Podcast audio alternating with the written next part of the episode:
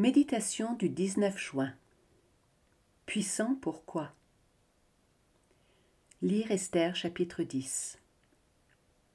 Le juif Mardoché était le premier ministre d'Assuérus, le grand homme des Juifs, aimé par la multitude de ses frères. Il recherchait le bien de son peuple et parlait pour l'avantage de toute sa race. Le livre d'Esther ne nous décrit pas Mardoché sous les traits d'un chef, d'un homme avide de pouvoir et prêt à tout pour arriver à ses fins. Nous trouvons au contraire un affectif, prêt à traîner aux abords du palais du roi pour veiller sur celle qu'il aime. Mais Dieu va mettre Mardoché à une place importante. Il va lui donner la puissance nécessaire pour accomplir ce qu'il lui demande. Il y a là une grande leçon quant à notre avenir si nous cherchons la gloire de Dieu, sa bénédiction.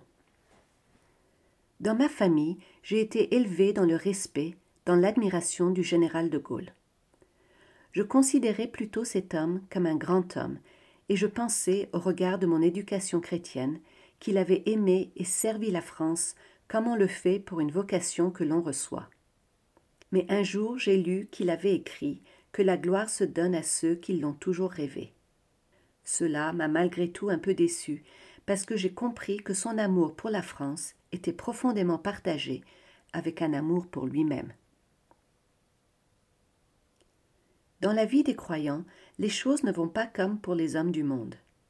Leur autorité ne trouve pas son origine dans un appétit de pouvoir nourri depuis l'enfance, ni dans l'exercice d'une intelligence propre. Il ne saurait y avoir de mélange entre la volonté de l'homme et celle de Dieu.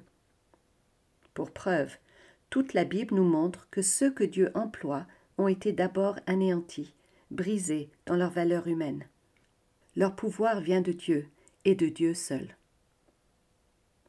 Dieu a choisi les choses folles du monde pour confondre les sages.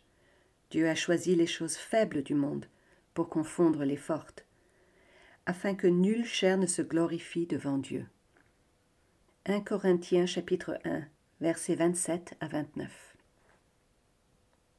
ton Dieu ordonne que tu sois puissant.